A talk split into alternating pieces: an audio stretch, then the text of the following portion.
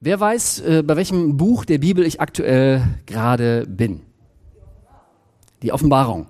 Genau, das ist das letzte Buch der Bibel. Die Bibel ist ja mehr eine Büchersammlung als ein eigenes, also als ein separates Buch, eher eine Büchersammlung. Und das Buch der Offenbarung ist äh, relativ umstritten. Äh, es gibt Leute, die mochten das gar nicht. Zum Beispiel Martin Luther war ein bekennender Anti-Fan von der Offenbarung. Wenn es nach ihm gegangen wäre, wäre es gar nicht erst in die Bibel reingekommen, aber sie war ja nun mal halt auch schon drin. Ähm, und da gibt es einige Leute, die mit der Offenbarung so ihre Probleme haben. Äh, und so kommt es dazu, dass ganz, ganz viele von den, finde ich, echt super guten Leuten, die lassen die Offenbarung häufig links liegen, weil da sind auch zugegebenermaßen unglaublich viele Fragezeichen drin und Rätsel und irgendwie Unverständnis. Äh, und umso mehr gibt es so die kruden, ich sag jetzt mal einfach Spinner, die da irgendwie mit der Bildzeitung das Buch auslegen und dazu hanebüchenen Stories rauskommen, wo hinterher irgendwie Angst und Schrecken, Pessimismus, äh, Hoffnungslosigkeit am Ende bei rauskommt. Äh, trotzdem sagt die Offenbarung von sich selber, also dieses Buch sagt, dass das Ziel eigentlich ist, wenn wir diese Worte irgendwie uns zu Herzen nehmen, dann soll Freude ohne Ende in unser Leben kommen. Nicht Pessimismus und Hoffnungslosigkeit ohne Ende, sondern Freude ohne Ende. Also eigentlich das genaue Gegenteil. Und ich glaube, dass da viele Dinge drin sind, die sehr, sehr gut sind und die sehr äh, richtig und wichtig sind, auch für mein Leben und für dein Leben. Trotzdem habe ich gedacht, auch einfach mal der Scherzeshalber, vielleicht immer mal wieder auch in dieser Predigtreihe ein paar Offenbarungsfails auch mal so zu nennen. So Auslegungen, die, wo ich mal denke, so, ah, was ist mit diesem Buch schon alles gemacht worden? Und heute will ich mal einmal ein, nur mal ein paar Fails über die Zahl 666. Das ist äh, nicht nur ein Titel von Iron Maiden, so ein Song, sondern auch gleichzeitig ein sehr berühmter Vers aus der Bibel. Das ist nämlich einen, äh, ja, einen Menschen gibt, dessen Zahlen, also der mit 666 ist seine Zahl. Und was ist damit schon alles gemacht worden? Wer ist 666? Man muss sich das so vorstellen, dieses Buch hat Johannes geschrieben und der war im Straflager auf einer Insel, in einem römischen Straflager. Und er konnte da jetzt nicht einfach irgendwelche Propaganda schreiben, die dann auch noch verschickt werden dürfte, sondern er hat das schon etwas dekodiert geschrieben. Aber die Leute, die das gelesen haben, den hat er auch unterstellt, okay, wer etwas Weisheit hat von euch, der weiß auch, wessen Name ich jetzt meine. Sein Zahl, seine Zahl ist 666. Ähm, aber ganz viele Leute haben daraus schon alles Mögliche gemacht. Wer ist 666? Jimmy Carter. Kennt noch jemand Jimmy Carter? Früherer US-Präsident, weil er hat ja den Friedensvertrag äh, zwischen Israel und Ägypten irgendwie so zustande gebracht, der übrigens bis heute hält. Dann muss er der ganz Böse sein. 666. Oder Bill Gates ist 666, die Europäische Union ist 666, der Barcode äh, auf unseren Produkten ist 666. Das steht auch, äh, je nachdem wie man es liest, kann man da auch 666 hervorgehoben daraus lesen. Und der Erfinder des Barcodes hat sich schon mehrfach dafür entschuldigt und sagte, nein, sorry, sorry, sorry, ich habe das doch so nicht gemeint. Äh, wenn ich das gewusst hätte, was ich damit anrichte, äh, hätte ich das anders gemacht. Äh, er ist damit gemeint worden und äh, so gibt es da irgendwie alle möglichen äh, Deutungen. Ganz cool fand ich auch noch, habe ich auch in letzter Zeit alles auch immer mal per WhatsApp geschickt bekommen. 666 ist Corona. Mhm. Denn der erste Buchstabe ist ja ein C. Der C ist der wievielte Buchstabe in unserem Alphabet? Der dritte. Der O ist der Richtig? 15. R ist, jetzt muss ich eben gucken, 18. O, wieder der 15. N, 14. Und A, ja, jetzt seid ihr wieder dran. Das gibt zusammen, nein, 66. Und es sind wie viele Buchstaben? Jetzt zählen wir mal. Eins, zwei, drei, vier, fünf, sechs. 666. Der Coronavirus ist es. Das hatte Johannes den Leuten in der Türkei damals vor 2000 Jahren schreiben wollen. Meine Güte. Noch besser auch bekommen. Der sechste Buchstabe in unserem Alphabet ist F. Also ist 666 F, F, F. Fridays for Future. Ein, ein Kommentar darunter war komisch. Die Menschen, die also jetzt ohne Gewalt für den Erhalt der Schöpfung demonstrieren, sind jetzt die Bösen und die, die das kaputt machen, sind die Guten? Ja, es ist schon irgendwie sehr, sehr viel Spekulation betrieben worden. Warum finde ich das alles ziemlicher Humbug? Weil Johannes schreibt auf einer Gefängnisinsel an sieben Gemeinden in der heutigen Türkei, die sehr, sehr am Leiden sind. Und er unterstellt ihnen, ihr wisst, von wem ich jetzt rede. Und es ist der Name eines Menschen, den ihr kennt. Wie hätten sie auf Jimmy Carter kommen sollen? Wie hätten sie auf den Coronavirus oder auf Fridays for Future kommen sollen? Sie kannten ja noch nicht mal unsere Buchstaben. Das, das ist alles irgendwie ziemlicher Quatsch. Sondern das geht, dieses Buch ist nicht in erster Linie für uns geschrieben, sondern es ist an die Leute damals geschrieben worden. Natürlich auch an alle äh, Christen aller Zeiten. Und doch halt als erstes an diese Leute. Und ich möchte euch heute einen Abschnitt lesen. Es geht halt an diese sieben Gemeinden und das ist wie eine Art Rundbrief. Und in diesem Rundbrief gibt es an jede dieser sieben Gemeinden nochmal so einen äh, separaten Brief. Und über diesen ersten Brief, der geht an die Gemeinde in Ephesus. Äh, da habe ich äh, vor einem Jahr, am 5.5.2023 schon mal drüber gesprochen. Ähm, wenn euch das interessiert, könnt ihr das gerne äh, nachhören. Ähm, und heute geht's um eine Botschaft an die Gemeinde in Smyrna. Und ich glaube, man könnte erstmal meinen, über diesen Text, da steckt echt nicht viel drin. Da könnte man ja sagen, ja gut, ach eigentlich, das, nee, komm, gehen wir weiter. Da, die anderen sind viel interessanter. Äh, ich habe gedacht, nee, ich glaube, gucken wir trotzdem mal hin, was steckt da drin. Und ich lese euch den mal vor. Eine Botschaft an die Christen in Smyrna. Schreibe an den Engel der Gemeinde in Smyrna. Diese Botschaft kommt von dem, der der Erste und der Letzte ist, der tot war und wieder lebt.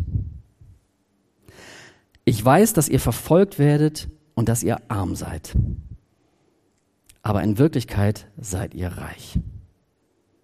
Ich kenne die üblen Nachreden, die von den Leuten über euch verbreitet werden, die sich als Angehörige des Gottesvolkes der Juden ausgeben. Aber das sind sie nicht, sondern sie gehören zum Satan. Habt keine Angst wegen der Dinge, die ihr noch erleiden müsst. Der Teufel wird einige von euch ins Gefängnis werfen, um euch auf die Probe zu stellen. Zehn Tage lang wird man euch verfolgen. Haltet durch, auch wenn es euch das Leben kostet. Dann werde ich euch als Siegespreis ewiges Leben schenken.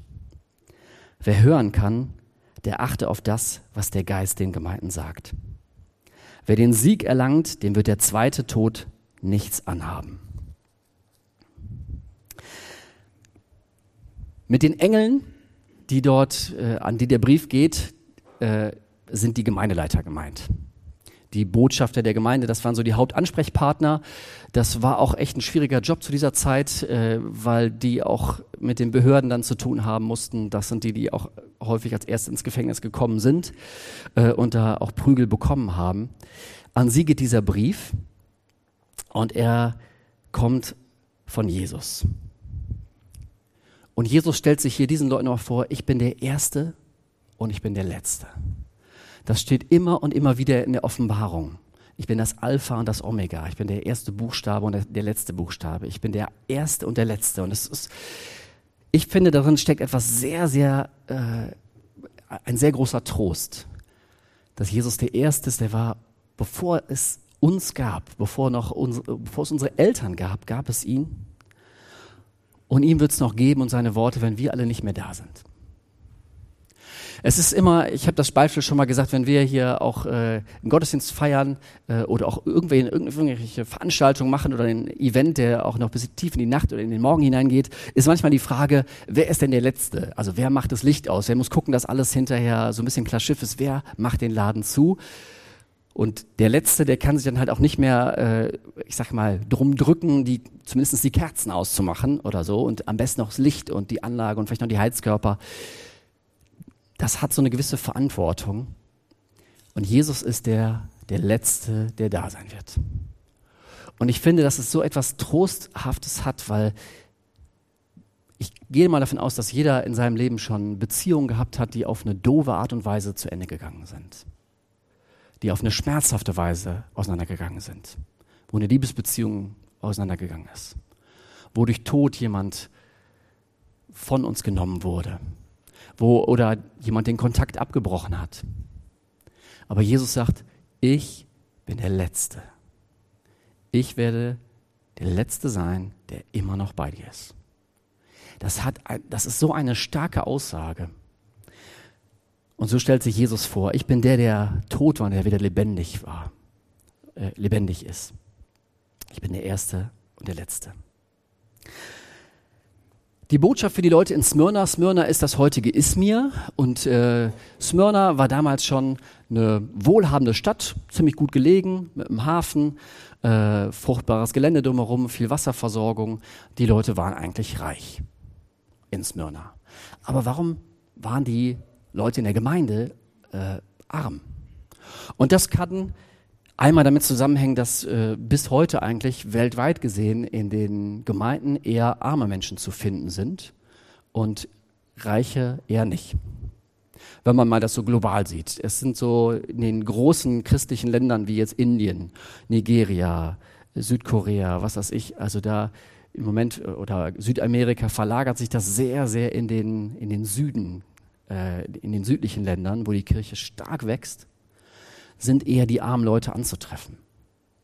Ich glaube, dass es aber auch noch einen zweiten Grund gibt, warum die Leute in Smyrna arm waren. Und das hängt ein bisschen mit ihrer Lebenssituation zusammen. In der Westtürkei äh, in der Provinz Asien, so hieß das im Römischen Reich, da haben die Leute irgendwie als Erste eigentlich angefangen, den Kaiser wie einen Gott zu verehren. Äh, da gab es halt Kaiser Augustus, der als erster sozusagen dort als Gott verehrt wurde. Und der hat sich äh, auch hinterher als Gott benannt und auch der Senat hat hinterher festgestellt, 14 nach Christus, da ist er gestorben, okay, er ist ein Gott gewesen. Und sein Stiefsohn und Nachfolger Titus, der durfte sich auch der Sohn Gottes nennen. Kommt uns ein bisschen bekannt vor, ne? Äh, und die haben eigentlich alle hinterher sich solche Titel gegeben. Heiland der Welt. Einer ließ sich anreden als mein Herr und mein Gott. Äh, und sie haben sich immer mehr als Götter verehren lassen. Caligula wollte eine, eine Säule von sich, eine Anbetungssäule im Jerusalemer Tempel aufstellen. Das hat er nicht ganz geschafft, weil er vorher noch gestorben ist. Äh, und das wurde immer extremer. Und es, gerade in dieser Region war der Kaiserkult sehr, sehr stark. Und man hat das unter anderem halt auch dann mit wirtschaftlichen Interessen verknüpft, dass die Leute, die den Kaiser nicht verehrt haben, dürften auf dem Markt der Stadt nichts mehr kaufen und nichts mehr verkaufen. Quasi, du gingst erst in den Tempel, hast dort den Kaiser angebetet als den Herrn und Gott, den Heiland der Welt. Und das war die aufkommende Religion, das war die Staatsreligion, das war die, äh, sowas wie man es vielleicht heute im, äh, im Iran hat, äh, wo die Scharia-Knaller durchgezogen wird. Das war die, die, die wachsende Religion der damaligen Zeit, der Kaiserkult. Und wer dort angebetet hat, der bekam ein Zeichen auf die Hand oder auf die Stirn und der dürfte auf dem Markt verkaufen finden wir später in der Offenbarung auch nochmal, dass nur noch der kaufen oder verkaufen konnte, der dieses Zeichen hatte. Äh, ich will nicht sagen, dass es nicht auch andere zulässige Auslegungen gibt, aber Fakt ist, dass die das so erlebt haben. Und Fakt ist auch, dass viele Christen der damaligen Zeit gesagt haben, nee, ich glaube immer noch daran, dass Jesus der Herr und Gott ist, dass er der Heiland der Welt ist, dass er der Retter ist, dass er der wahre König ist. Und nee, dann kann ich halt irgendwo jetzt hier gerade nichts mehr kaufen und auch meine Waren nicht mehr verkaufen. Hört sich vielleicht erstmal so ein bisschen banal an, aber wenn man es nur so zwei Sekunden weiter drüber nachdenkt, dann ist es ja relativ krass, wenn du jetzt ein Zeichen auf der, also das Zeichen nicht hast und du kannst nicht mehr bei Rewe, Edeka, Aldi oder Lidl einkaufen, dann ist es ja, du, ist der Alltag ja ein ganz anderer und deine Waren kannst du nur noch illegal verkaufen. Sicher auch ein Grund, warum die Leute plötzlich bettel, bettelarm wurden. Viele Ausleger und ich äh, will hier auch ganz viele Stellen, äh, auch aus der Offenbarung, hier auch bewusst mal beiseite legen, weil sie sehr, sehr rätselhaft sind und weil es sehr, sehr viele verschiedene Meinungen dazu gibt und sicher auch hier unter uns. Viele haben Romane gelesen oder Filme und äh, haben auch dafür ganz viele Vorstellungen, was jetzt wer ist äh, oder auch Predigten dazu gehört. Und bevor wir uns hier die Köpfe einschlagen, äh, wer es jetzt ist, äh, halte ich das mal so ganz äh, geschickt beiseite. Würde euch aber gerne einmal, wen das noch näher interessiert, auch mal den Podcast von Uwe Schäfer empfehlen. Der hat eine sechsteilige Reihe gemacht zu dem Thema mit Jesus in die Endzeit. Äh, sechs Vorträge, jeweils eine Stunde. Äh, sehr, sehr intensiv über das Buch Daniel, über die Endzeitreden von Jesus, auch ein bisschen über die Offenbarung, Thessalonicher Brief und so weiter, überall, wo was dazu steht. Aber die meisten Ausleger sind sich eigentlich ziemlich einig, dass halt das 666 schon ein äh, Zahlenrätsel ist. Das kennen wir vielleicht auch heute, äh, dass so die Nazis äh, haben dann irgendwie Pullover, wo dann 88 draufsteht. Heil Hitler. Oder die äh, gibt irgendwie äh, die acht, äh, wie heißen die? 81 Supporters. Hells Angels Supporter. Also das ist natürlich relativ einfach. Also wenn man jetzt einfach 88, äh, achter Buchstabe und so weiter. Äh, und viele gehen davon aus, dass das einfach ein ähnliches Rätsel ist, ein bisschen komplizierter. In der damaligen Zeit hatten die hebräischen Buchstaben hatten auch Zahlenwerte, die lateinischen Buchstaben hatten Zahlenwerte und so konnte man viele Namen in Zahlen und auch in Buchstaben ausdrücken. Und das, wo halt viele davon ausgehen und da an den alle gedacht haben müssen, ist Kaiser Nero. Ein bisschen so stelle ich mir das vor, wenn man halt an ja, die Christen in der Ukraine schreibt, unter den Leuten, unter denen ihr jetzt leidet, der, der euch hier gerade das Leben in Mariupol schwer macht. Da, da ist sehr, sehr klar, dass das, wer, welcher Name da gerade fallen würde. Und so gehen halt auch viele Ausleger davon aus, dass das halt auch damit gemeint ist mit dem, mit dem Tier, dem römischen Reich, mit den Köpfen, dass das die römischen Kaiser sind und dass vor Ort dieses zweite Tier in jeder Stadt die Leute dazu gefoltert und angetrieben werden, dieses Tier, das römische Reich, die römischen Kaiser anzubeten. Und wer da nicht mitgemacht hat, der wurde arm. Und auch Jesus sagt, ihr seid reich. Ihr seid reich, Leute. Unsere Zeiten sind so viel besser. Halleluja. Und doch glaube ich, gibt es auch bei uns Situationen, wo auch wir vor Entscheidungen stehen, irgendeinen finanziellen Vorteil oder unseren Glauben sehr, sehr ernst nehmen. Und ich glaube, dass so viel auch in unserer christlichen Welt heute eher so die Frage ist, oh, da muss aber Gott schon wirklich sehr, sehr gut argumentieren, warum das jetzt wirklich verboten sein sollte und warum ich jetzt diesen kleinen Nachteil da jetzt irgendwie hinnehmen sollte oder auf irgendeinen kleinen Gewinn verzichten sollte und wir das ganz weit auslegen und äh, alles ist okay und irgendwie der Kompromiss kann wirklich so weit gehen und der Herr vergibt doch auch und äh, was sollte daran schlimm sein, ne? Und äh, die Leute in Smyrna haben das durchgezogen und haben sogar Armut dafür in Kauf genommen für sich und ihre Familien. Und Jesus sagt, ihr seid wirklich reich. Ihr seid wirklich reich. Auch weil ihr hier keine Kompromisse mit, ja, mit dem eingeht, was euch gerade hier quält, mit dem römischen Kaiser. Darüber hinaus gibt es hier noch äh, ja, andere Probleme, die sie haben. Sie haben Probleme mit, den, mit der anderen Synagoge. Wenn man das so liest, dann könnte man denken, Moment, ist das jetzt hier Antisemitismus? Ist das jetzt hier so voll die Anti-Juden-Propaganda? Äh, da möchte ich auch mal ganz kurz ein paar Worte dazu sagen. Definitiv nicht. Denn das ist überhaupt nichts Antijüdisches, das ist eher was Innerjüdisches. Die haben sich, das, das waren Juden. Das gab sozusagen wie eine Synagoge, die gesagt haben, Jesus ist überhaupt es ist nicht der Messias und es gab eine Synagoge, die gesagt hat, jawohl, Jesus ist der Messias. Und äh, die haben sich das Leben halt schwer gemacht und die jüdische Synagoge, die gesagt haben, Jesus, nein, die waren, die mussten, die hatten so ein paar extra Privilegien, die mussten bei dem Kaiserkult nicht mitmachen und konnten handeln, kaufen und verkaufen.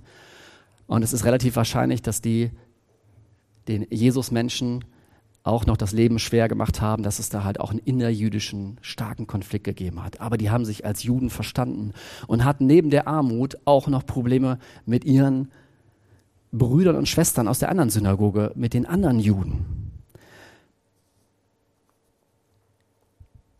ja, was sagt Jesus ihnen? Was ist das, was er über sie sagt?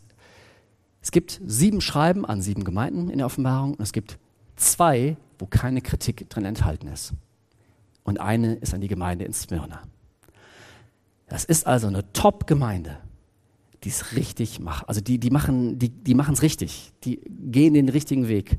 Und das ist, äh, fünf Gemeinden werden teilweise auch stark kritisiert oder gibt es starke Kritikpunkte, aber sie sind echt top, obwohl sie arm sind, obwohl sie vielleicht gerade nicht so besonders erfolgreich sind, obwohl vielleicht viele Sachen äh, nicht so super laufen. Sagt Jesus, ihr seid reich, ihr seid gute Leute, haltet durch. Und er hat so ein paar Verheißungen für sie und die Verheißungen sind erstmal gar nicht so besonders positiv. Er sagt so, hey Leute, es kommt noch dicker die nächsten Zeit. Es werden einige von euch ins Gefängnis kommen. Es wird äh, euch noch mehr äh, Kritik, noch mehr Probleme kosten. Aber es lohnt sich. Haltet durch. Bleibt treu und habt keine Angst. Immer wieder die Aufforderung, auch in der Offenbarung, Jesus möchte, dass du ein Leben ohne Angst führst. Und das ist leicht gepredigt und nicht so leicht umgesetzt, ich weiß. Jesus möchte dir Kraft geben, durchzuhalten.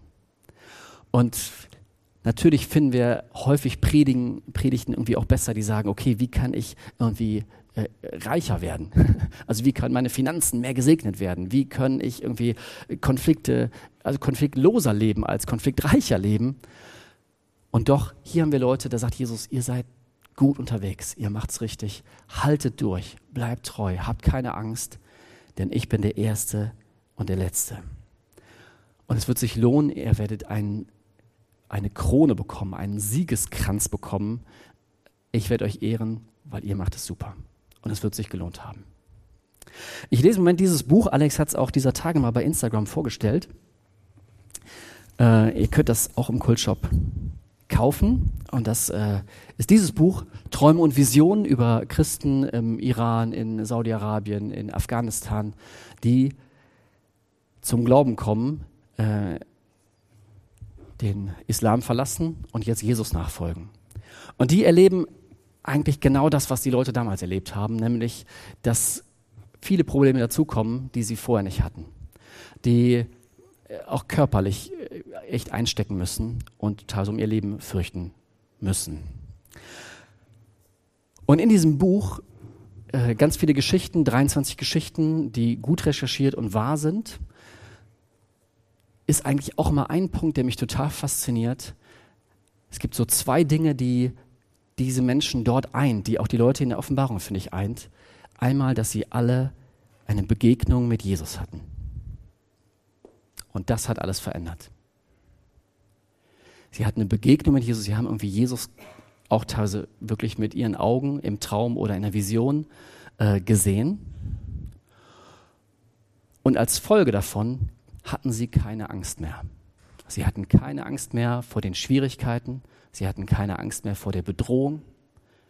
Sie waren furchtlos. Und völlig übernatürlich, weil in den Umständen keine Angst zu haben, ist absolut übernatürlich. Und das Gleiche geht an die Leute in Smyrna. Hab keine Angst. Es kommt noch dicker, es, gibt, es sind gerade schwierige Zeiten, aber guck auf mich. Ich bin der Erste und bin der Letzte. Ich bin bei dir. Ich werde euch belohnen.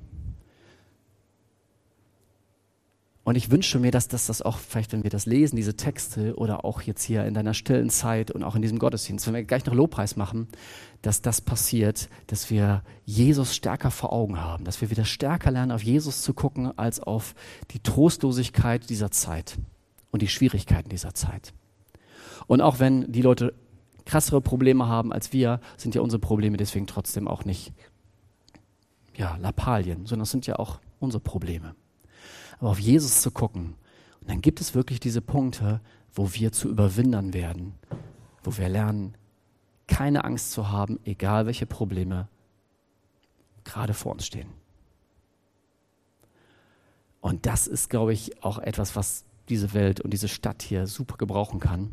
Johannes, komm gerne schon mal nach vorne. Leute, die sich nicht runterziehen lassen von der Hoffnungslosigkeit dieser Zeit, von all den Problemen, die real und echt sind, sondern die, die mutig und verändert mit einer anderen Perspektive da durchgehen. Amen.